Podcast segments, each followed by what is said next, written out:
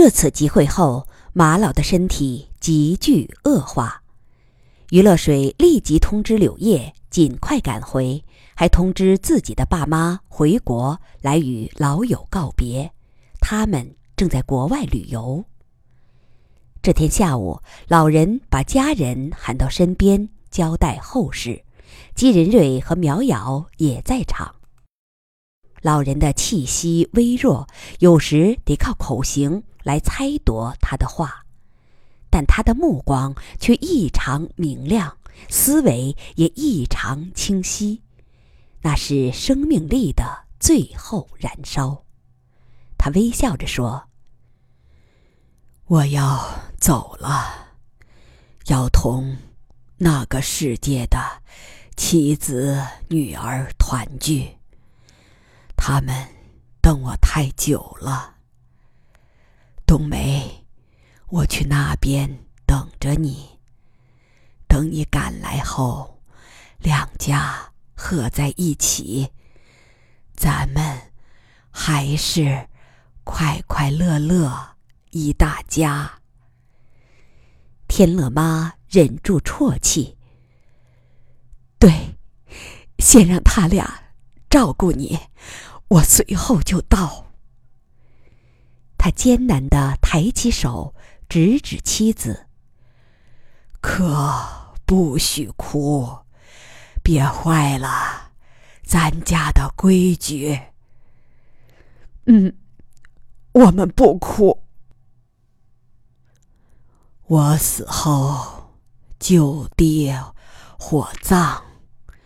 天乐，我要。”先占用你的火葬台了，没关系的，爸，你先用吧。爸，你在升天的路上留下路标，到时我好找你。老人又浮出一波微笑。好的，只要没喝孟婆汤。我一定记着这件事儿，水儿，恐怕我等不及你爸妈了。替我感谢他们，他们把冬梅、天乐和你送到我身边，改变了我后半生的。生活，爸，他们也要感谢你的，你也改变了我们的生活。可惜见不到小孙孙了，真遗憾。这是我今生唯一的憾事，爸。等小家伙能说话了，我会经常带他到火葬台喊你，你一定能听到的。对，我肯定能听到的。替我多亲亲他。可惜也没能见柳叶一面。告诉他，也不许哭。不能坏了老马家的规矩。如果他将来上飞船，出发前到火葬台告诉我一声。天乐妈说：“一定的，他一定会的。”任瑞呢？后排的姬仁瑞挤到前边，马伯伯，我在这儿。还记得你弃官入山来游说我们的情景吗？转眼二十二年了，马伯伯，我都记得。托你办一件事。替我照顾一个人，天乐。众人稍一愣，没想到他会提出这个要求。老人的思维十分敏捷，看出了大家的疑问，解释说：“天乐的思维非常锐利，但锐利的东西常常十分脆弱。你们三位，冬梅、乐水。”还有，任瑞，都替我照顾他。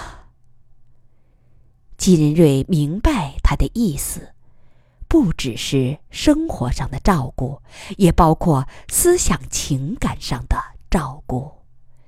他笑着说：“对我来说，楚天乐是一位思想的巨人，我能照顾得了吗？”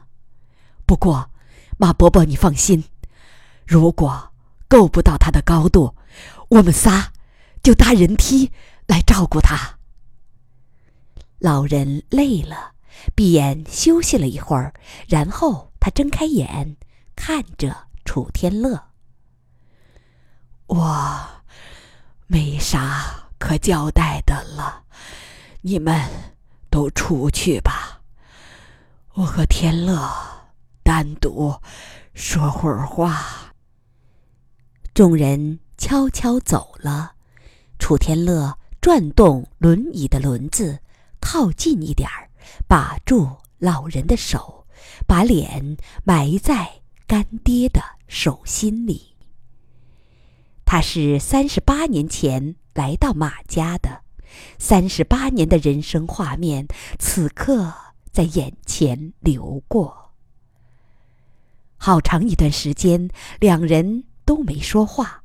然后天乐抬起头，两人互相直视着。老人说：“记得我还说过的一句话吗？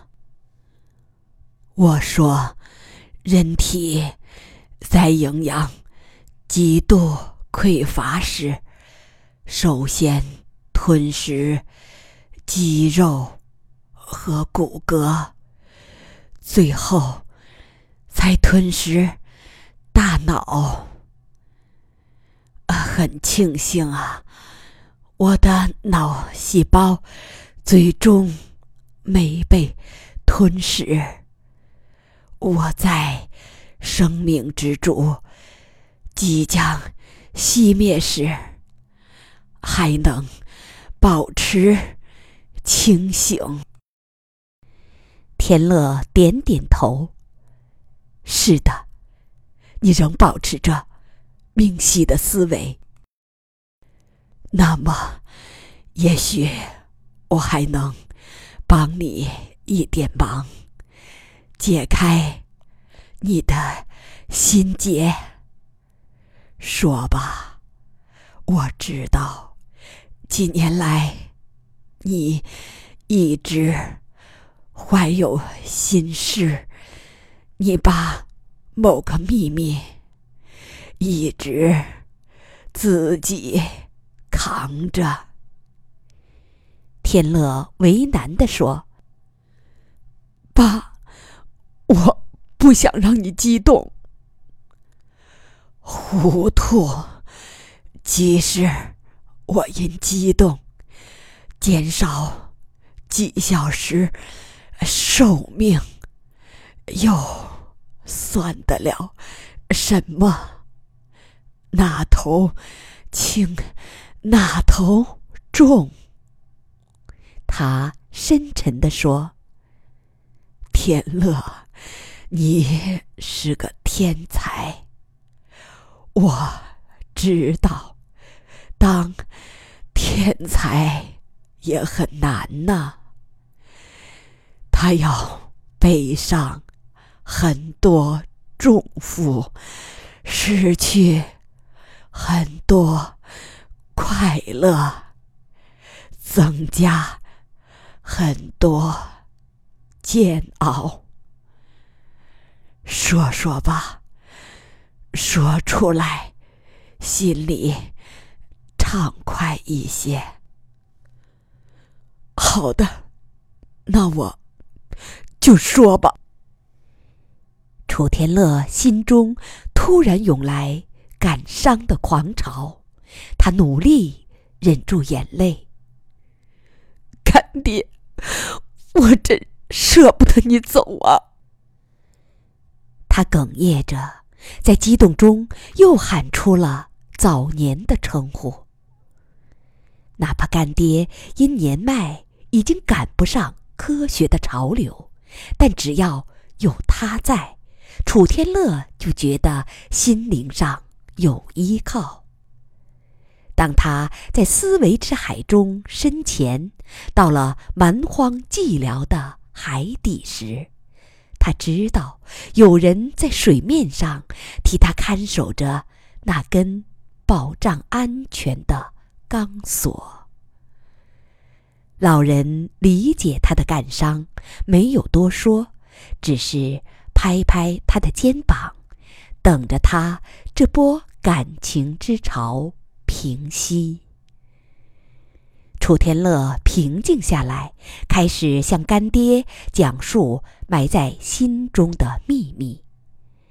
那秘密倒并非他一人扛着，而是两人抬着，另一人就是那位肤色雪白、寡言少语的抛里。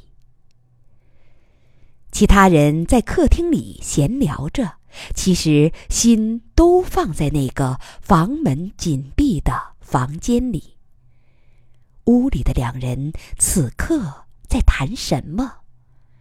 有时余乐水会和姬仁瑞交换一下眼色，他俩同样不知道谈话的内容，但心中却都有不祥的预感。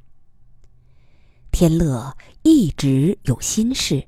是从他到人旦岛隐居后就开始的，但愿老人最后的这场谈话能解开他的心结。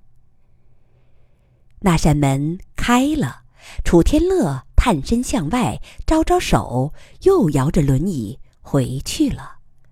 等这几个人过去，见楚天乐正在向老人点头。好的。就按你说的，等飞船上天吧。此后没有人再提起这个话头。下午到晚上，陆续有人来看望马老，因为老人身体太弱，探望人员严加控制。来人只有联合国代表 SCAC 秘书长阿比卡尔。中国政府代表、贺国基办事处主任林炳章，乐之友组织的三位代表葛其红、亚历克斯和贺子洲。他们探望之后，都回山下的乐之友总部去了。晚上，天乐妈何一躺在丈夫身边，絮絮地说着话，不时抬头看看他。丈夫很平静，一直仰躺着，双手放在胸前，闭着眼，有时眼睛也睁开一会儿，灼灼的看着无物。他安静的听妻子说话，偶尔也回一句，这样一直到清晨，他平静的走了。葬礼在两天后举行，火葬台的场地太逼仄，所以只有死者家人、于子夫夫妇、姬家三口和五位政界代表参加了葬礼。楚天乐已经爬不动这段山路了，是用直升机送上来的。贺子洲、姬继昌、柳叶和直升机驾驶员小朱四人抬着一副简易担架。把老人的遗体小心地举到松木垛上，柳叶点了火，他眼眶红红的，但遵从父亲的遗愿，一直强忍着泪。干燥的松木凶猛地燃烧着，噼噼啪啪的爆响，散发出松枝的清香。火舌之上是浓浓的白烟，白烟直直上升，到一定高度后被水平风吹散。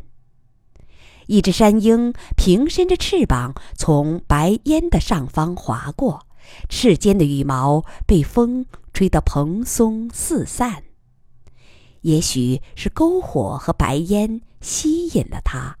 它绕着烟柱久久盘旋，时而向下俯冲，时而一飞冲天，有时还发出一声鹰唳。也许他是尘世和天堂之间的摆渡者，此刻他的背上正背负着老人沉甸甸的魂灵。山鹰最后。飞走了，众人目送着那个小黑点融化在蓝天中。